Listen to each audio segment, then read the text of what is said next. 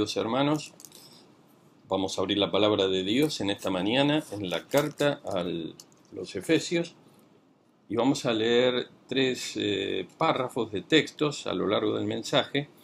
El primero de ellos se encuentra en eh, Efesios capítulo 1, versículos 22 y 23. Y dice así la palabra del Señor. Él sometió todas las cosas debajo de sus pies y lo dio por cabeza sobre todas las cosas a la iglesia, la cual es su cuerpo, la plenitud de aquel que todo lo llena en todo.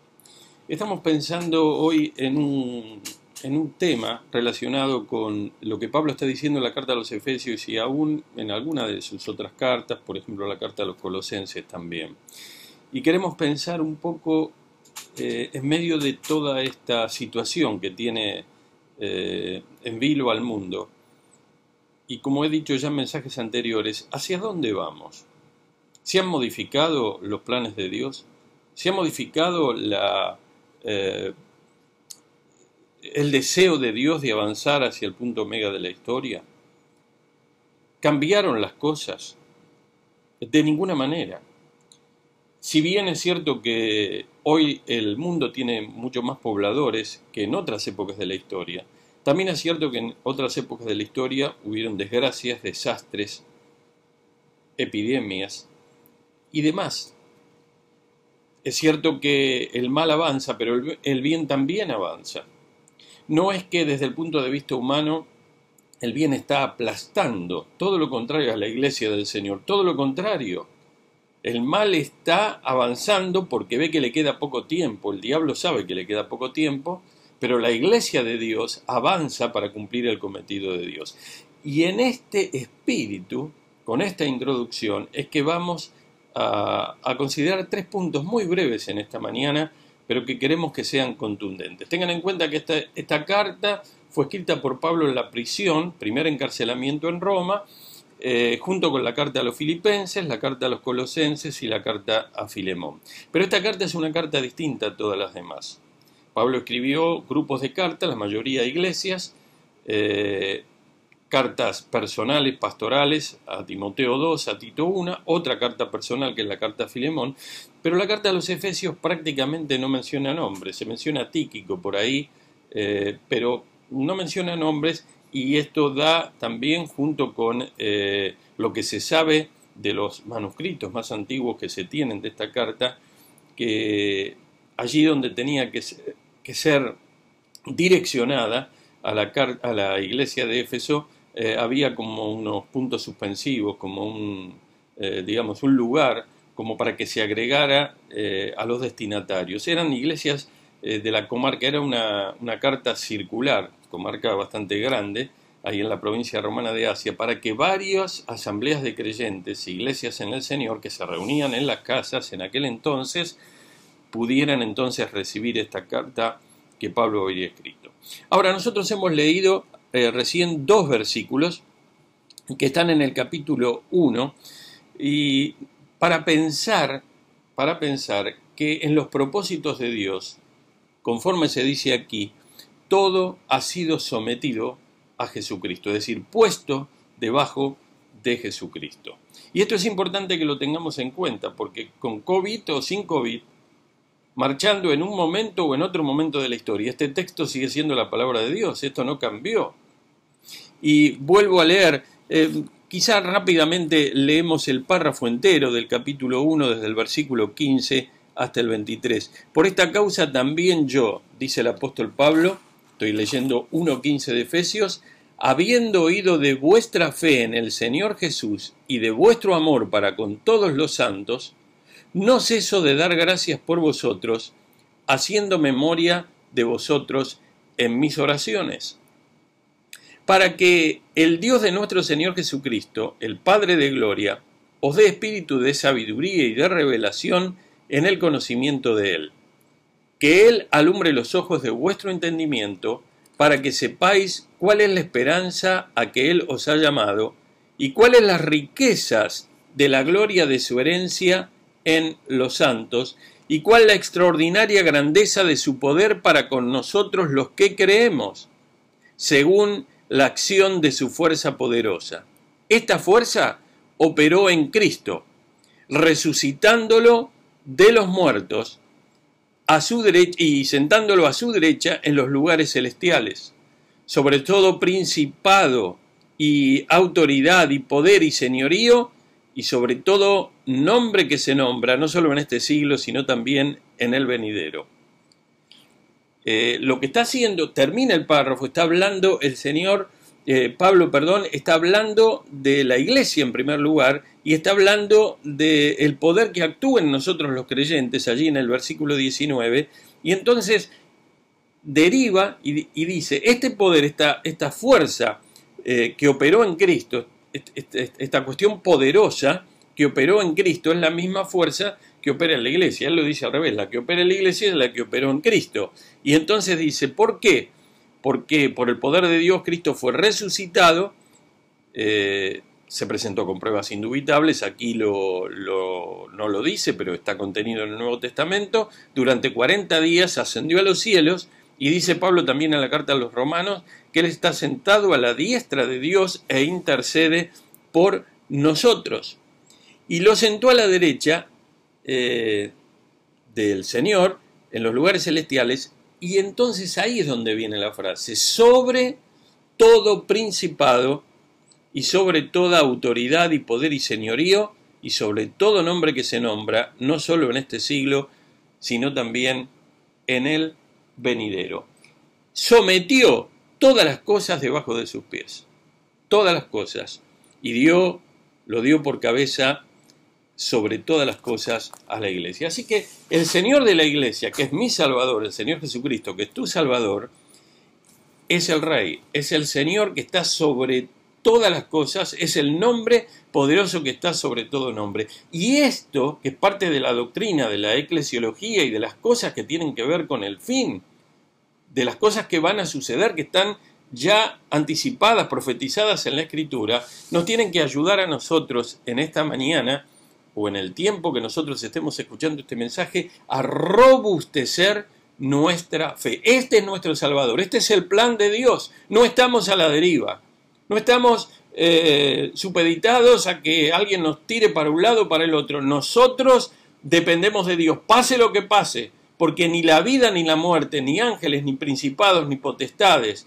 ni lo presente, ni lo futuro, es decir, ni lo porvenir, ni ninguna otra cosa creada, nos podrán separar del amor de Dios que es en Cristo Jesús, Señor nuestro. Este es nuestro Salvador. Todas las cosas están sometidas a Él y aún todos los poderes, todos los principales, obviamente los celestiales, pero también todos los que se eh, apartaron de Él, siguiendo a Satanás, los ángeles caídos, con su organización eh, demoníaca, todo eso por más que tenga poder, los ángeles de Dios también tienen poder, no se comparan con aquel que es el creador y que está por sobre todas las cosas, el inigualable Dios, el inigualable Dios y nuestro Señor Jesucristo. A Él sea la honra y la gloria en esta mañana. En segundo lugar, no solamente eh, vemos nosotros de que eh, este, este poder eh, que operó en Jesucristo hizo que todas las cosas sean sometidas a Él y sean sometidas a, eh, en, cierta, en cierta manera, como dice el texto, también eh, se aplique este principio, mejor dicho, para usar mejor la palabra, a la iglesia.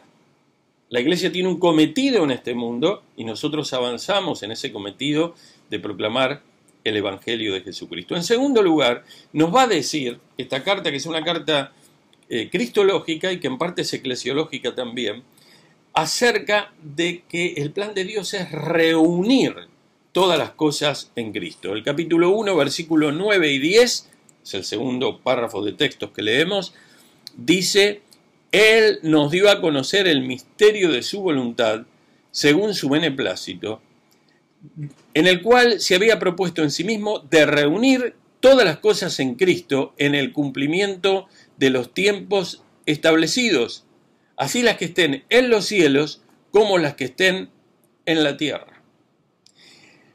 En él asimismo tuvimos herencia, habiendo sido predestinados conforme al propósito del que hace todas las cosas según el designio de su voluntad. Pero lo que nos interesa pensar en esta mañana, así como fue todo sometido a Cristo, en el propósito de Dios está de reunir todas las cosas en Cristo. Ahora, a veces uno lee esta frase y no llega a interpretar. Pensemos que eh, el Evangelio llega, los primeros creyentes fueron judíos, Dios llama a Abraham y a través del pueblo judío Él quiere que todos los pueblos de la tierra, todas las etnias de la tierra, conozcan de su amor, de su esperanza, de su salvación, y Él envía al Mesías que nace de la Virgen María, no que existe a partir de la Virgen María, sino a la segunda persona de la Trinidad que toma forma humana, que se encarga, encarna, perdón, allí en Belén, nace para morir en la cruz del Calvario, pero no para morir solamente por los judíos, sino para los seres humanos de todos los pueblos, de todas las familias de la tierra. Justamente Pablo fue comisionado para predicar a todos los que no eran judíos. No es que no le habló a los judíos, también le habló a los judíos cuando tuvo oportunidad, porque él cuando llegaba a un lugar a abrir una obra, iba primero a la sinagoga. Pero su llamado, su comisión, había sido para ir a aquellos que no eran judíos. Reunir todas las cosas. La Biblia nos dice de que en la eternidad habrá representantes de toda lengua, de todo pueblo, de toda tribu y de toda nación reunir todas las cosas, de todo lo que es la historia humana, de todo lo que son las culturas, de todo lo que son las todo lo que tiene que ver con las personas, sus características, sus, trasfondos, sus cosmovisiones en el sentido no de la cosmovisión de los que no tienen a Jesucristo, sino de todos aquellos que han sido ganados y han arrepentido de sus pecados y han confiado en Jesucristo y van a estar en la eternidad con el Señor, reunir todas las cosas, pero no se, no se limita solo a la historia humana, sino de lo que está en el planeta, de lo que está en el mundo y aún de lo que es interestelar, de lo que está en los cielos, de lo que está arriba, de lo que está abajo y todo lo demás. ¿Por qué menciono todo esto? Porque la historia sigue avanzando, la historia no es cíclica, tiene un principio y un final y va a terminar con el retorno de Cristo a la tierra. Y todo lo que está profetizado en la Escritura en las escrituras se va a cumplir. Y finalmente esto se va a cumplir. ¿Por qué lo digo? Para animarte. Lo digo para animarte en esta mañana. Y entramos enseguida al último punto. Para que entiendas, para que vuelvas a recordar cuál es tu rol dentro de la iglesia. Dije que esta es una carta cristológica y eclesiológica. Quiere decir que tiene que ver con la persona de Jesucristo y con la iglesia. La iglesia somos nosotros los que Hemos confiado en Jesucristo y hemos dado testimonio a través del bautismo de nuestra fe en el Señor. Eh, de reunir todas las cosas, esto es el, eh, misterio. El misterio no es algo que es eh, indescifrable. Y cuando Pablo aplica este concepto, que también lo usa en la carta a los Corintios, tiene que ver con esto. La explicación es esta.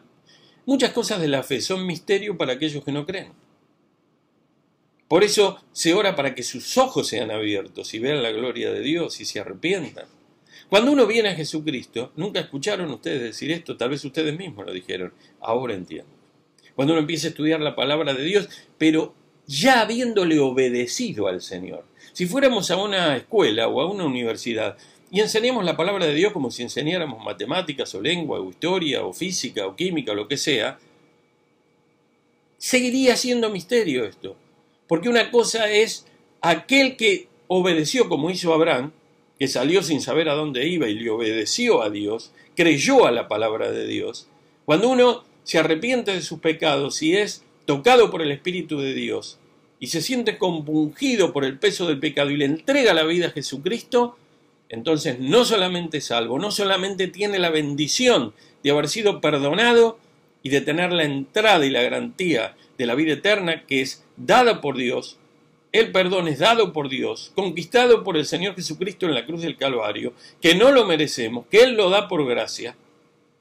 Y una vez que nosotros estamos en esta nueva posición, antes sin Cristo, ahora con Cristo, como dice esta carta a los lugares celestiales, entonces nuestro entendimiento empieza a ser distinto. Por eso Pablo dice, ahora que hemos confiado en Jesucristo, tenemos la mente de Cristo.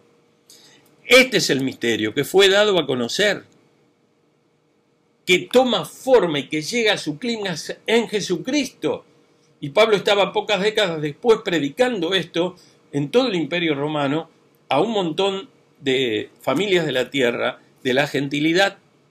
El cumplimiento, ¿qué, ¿qué, era este misterio? De reunir todas las cosas en Cristo, es lo que venía mencionando. Así que no solamente Él sometió todo a Cristo, sino que la Escritura nos dice que todo se reúne bajo Cristo y finalmente terminará en esta, terminará en esta reunión total, cuando Jesucristo llegue en gloria a la tierra. Se había propuesto de reunir todas las cosas en Cristo en el cumplimiento de los tiempos establecidos, en el cumplimiento de los tiempos establecidos. ¿Cuándo, ¿cuándo son estos tiempos establecidos? Cuando empezaron con la llegada de Jesucristo a la tierra. Todo este tiempo de la gracia de Dios es donde se está produciendo toda esta reunión. ¿eh? Fíjense cómo las señas se van entregando a Jesucristo. Falta todavía algunas que son no alcanzadas, pero estamos avanzando más rápido. La palabra de Dios no está presa. Saben que la palabra de Dios no tiene COVID, no le afecta el COVID. El COVID nos puede afectar a nuestro físico, pero no afecta a la palabra de Dios por mi boca o por la tuya, por la pluma de este o por la de aquel, por todos los que trabajan en las traducciones, por las Biblias que están impresas, por los Nuevos Testamentos que están impresos, la palabra de Dios está llegando y no está presa. Y en tercer lugar, nos va a decir eh, en el capítulo 3 esta carta, nos va a dar otro pensamiento más que vamos a leer, versículos 10 al 12, dice así. Les voy a leer desde el versículo 8 al versículo 13, eh, si quieren. Efesios 3:8. A mí, que soy menos que el más pequeño de todos los santos, me fue dada esta gracia de anunciar entre los gentiles el Evangelio de las insondables riquezas de Cristo. No sé más que corroborar este texto, lo que yo me estaba anticipando, no porque yo lo diga, sino que mi pensamiento está basado en este texto y en otros también y de aclarar a todos cuál sea el plan del misterio escondido desde los siglos en Dios, que ya en parte lo hemos leído también en el capítulo 1, versículos 9 y 10. En Dios el creador de todas las cosas, para que la multiforme sabiduría de Dios sea dada ahora a conocer por medio de la iglesia a los principales y potestades, a los principados y potestades en los lugares celestiales, conforme al propósito eterno que hizo en Cristo Jesús, nuestro Señor, en quien tenemos seguridad y acceso con confianza por medio de la fe en Él. Por eso, pido que no desmayéis a causa de mis tribulaciones por vosotros, las cuales son vuestra gloria. Este es el párrafo en el capítulo 3, pero nosotros queremos detenernos en los versículos 10, 11 y 12. ¿Por qué? Porque queremos hablar nosotros de la seguridad que tenemos en Cristo. Todo ha sido sometido, sometió debajo del Señor.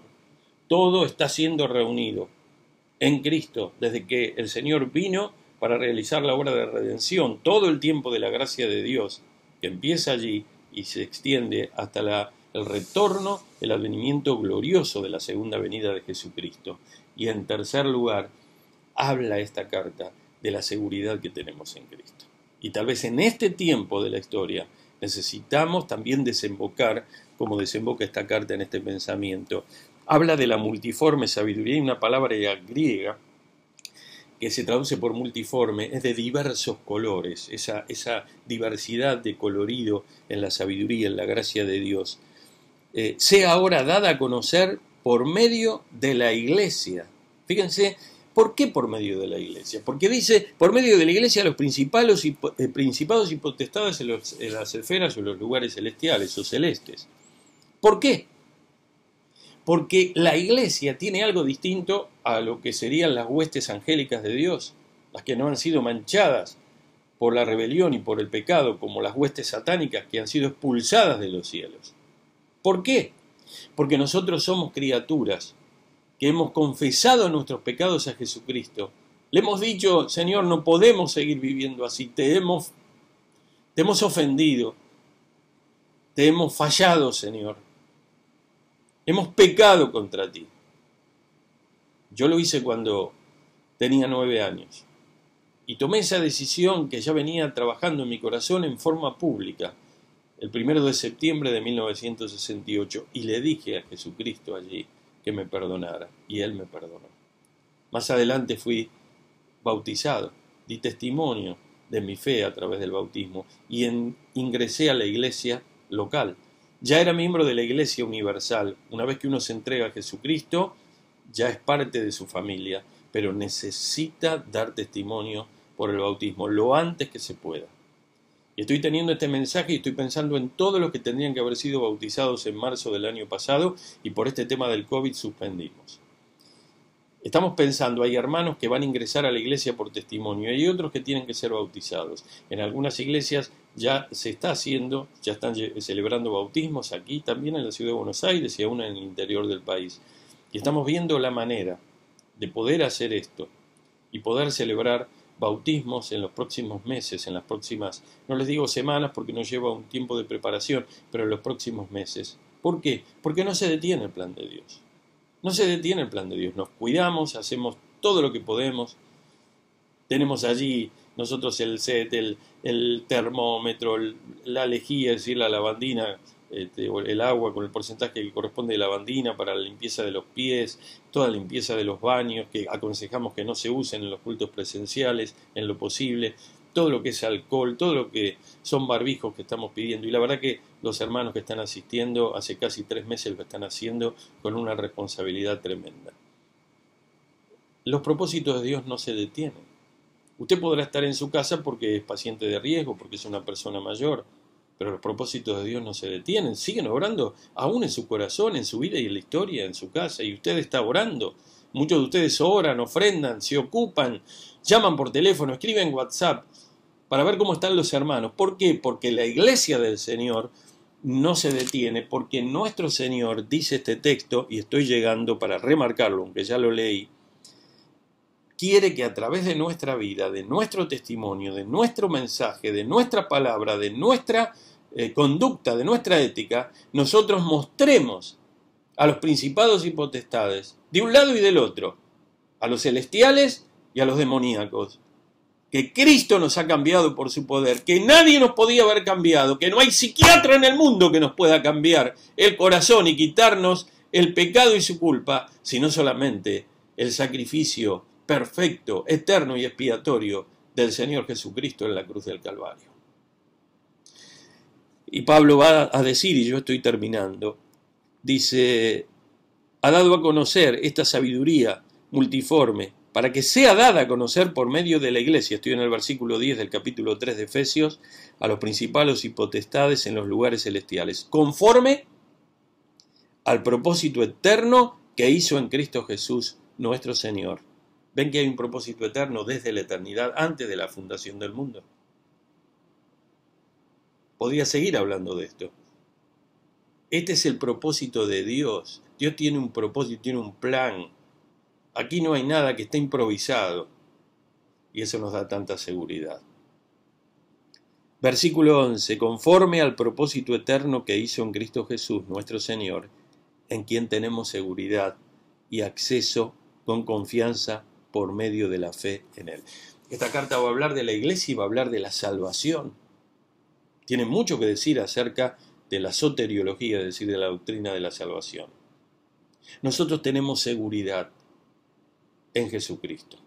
No solamente todo será sometido a Cristo, no solamente todo está siendo reunido en Cristo, sino que nosotros tenemos seguridad seguridad de nuestra salvación, seguridad de que Él está con nosotros, seguridad de que sus promesas se cumplen con nosotros en cada momento de nuestra vida y en cada tiempo y era y edad de la historia. En quien tenemos en Jesucristo seguridad y acceso con confianza por medio de Él a Dios, en nuestras plegarias, en nuestros ruegos, en nuestros clamores, en nuestras oraciones. Por eso les digo, le dice Pablo, porque había muchos que estaban desalentados como están hoy. Por eso les digo, les pido que no desmayéis a causa de mis tribulaciones por vosotros, porque él estaba preso por predicar. No tenía libertad, justamente un misionero es el que va y viene de un lado para el otro, no tenía libertad. Por eso pido que no desmayéis a causa de mis tribulaciones, las cuales son vuestra gloria, porque está todo bajo control. Ahora, quiero pedirles algo. Estamos terminando el mensaje y yo quiero decirles en esta mañana, ¿qué vas a hacer con tu vida? ¿Cómo vas a poner los dones en funcionamiento para servir a este Dios? ¿Ustedes creen que se acabó el trabajo de la obra de Dios? No, no se acabó el trabajo de la obra de Dios. Es un trabajo que no termina. Pero si toda la iglesia mancomunada no hace su parte, algunos desde su casa porque no pueden salir, y a veces esos trabajan mucho, y doy fe, hay algunos hermanos que hacen un trabajo tremendo, y no voy a decir los nombres, pero yo los reconozco, llamándose, articulando, animando a los hermanos, preguntando cómo estar, participando de la comunión. No puede ser física por ahora, pero no se corta esa comunión espiritual íntima. Y yo reconozco esto. Algunas cosas, la mayoría las sé, las otras ni las debo saber, pero doy gracias a Dios porque sé que es así por su espíritu. Pero hay otros que están apichonados. Algunos están temerosos. Algunos podrían asistir a los cultos presenciales, nos estamos cuidando y, y tienen temor. Otros tienen motivos válidos. Yo en eso ya ustedes me conocen. Pero ¿a dónde voy? Aquellos que podrían hacer algo, podrían tener una participación en los cultos, podrían tener los cultos presenciales. ¿Cómo está tu vida? Porque hay hermanos que dicen que no, pero a veces dentro de ese no les da vergüenza ocultar algo que está atrás. Y no, no me pida esto porque yo no estoy preparado, no me pida esto porque no estoy en un buen momento, no me pida esto, a veces ni lo dicen. Pero yo te animo en esta mañana te animo a, venir al Señor en, en adoración, a venir al Señor en consagración y a venir al Señor a decirle, Señor, si hay algo que no está bien en mi vida, por favor, yo no quiero vivir así, yo quiero vivir sirviéndote. Reconozco, Señor, tu poder, tu plan eterno. Todo está sometido bajo los pies de Jesucristo, mi Salvador. Y si todo está sometido bajo los pies de Jesucristo, ¿cómo Él no podrá ayudarme si yo deposito a los pies de su cruz mi cuita, mi carga o aquello que me traba en mi vida espiritual o en mi familia o en mi persona o en mi trabajo o en mis pensamientos. ¿Por qué no? Entregárselo al Señor hoy. ¿Por qué no entregárselo al Señor en esta ah, mañana? Reunir. El Evangelio necesita proclamar. Si se está proclamando y se está avanzando, ¿qué vas a hacer vos? No pensamos solo en Buenos Aires, tenemos mucho por hacer aquí. ¿Qué pensás vos? ¿Necesitamos obreros imperiosamente para la iglesia y para el mundo? ¿Necesitamos gente comprometida? ¿Necesitamos enviar obreros y misioneros al mundo? Necesitamos enviar personas a los lugares donde Cristo todavía no haya sido predicado. Necesitamos robustecer las obras. Necesitamos trabajar con nuestros niños, adolescentes y jóvenes, porque el mundo que les espera es un mundo difícil. No es que el mundo fue fácil, nunca fue fácil el mundo, pero necesitamos prepararlos. ¿Qué va a pasar cuando nosotros ya no estemos en este mundo si el Señor no viene antes? ¿Qué va a pasar con las generaciones que siguen? ¿Buscarán iglesias que les sirvan café con crema? ¿Que les den dulce de leche? Buscarán iglesias para decir, estoy porque fui a un campamento con los jóvenes y estoy a gusto, porque fui con los matrimonios y hice tal cosa. ¿Cuál es nuestro cristianismo? ¿Quién es Cristo para nosotros? No está mal todo esto del compañerismo, pero nos esperan momentos difíciles. En este momento en el mundo hay grande porcentaje, una gran proporción de creyentes que no está viviendo esta panacea de lo que llamaban los norteamericanos en la década del 60, 70 el American Life, o lo que nosotros podemos decir el, Argentinian Life. Ya pasó. ¿Qué vamos a hacer nosotros? ¿Cómo vamos a preparar a nuestras generaciones? De rodillas, orando y con la palabra de Dios, y buscando a las mejores personas, las personas más preparadas que tenemos, para trabajar en la enseñanza, para, para, trabajar en todo lo que tiene que ver con la juventud, con la niñez, con la adolescencia y también con los matrimonios, con la adultez te invito a venir en consagración a Jesucristo en esta mañana. Que el Señor te bendiga ricamente. Señor, bendice tu palabra y hazla fructificar en medio nuestro, para que pueda verse o puedan verse frutos de esta palabra. No importa quién la predicó. Ojalá que nadie se acuerde quién la predicó, pero que puedan pensar en ti, en ti que Eres aquel hacia el cual o en el cual se han puesto todas las cosas debajo de tus pies. Eres aquel en el cual se están reuniendo todas las cosas. Y eres aquel que da seguridad. En Jesucristo estamos seguros de tener acceso al Padre, de tener acceso a la salvación, de tener seguridad en tus promesas y en tu compañía. Bendice, Señor, a los que están escuchando y aún a los que no están escuchando, por tu gracia y tu misericordia y tu poder. Te adoramos en esta mañana, en el nombre de Jesucristo nuestro Señor. Amén.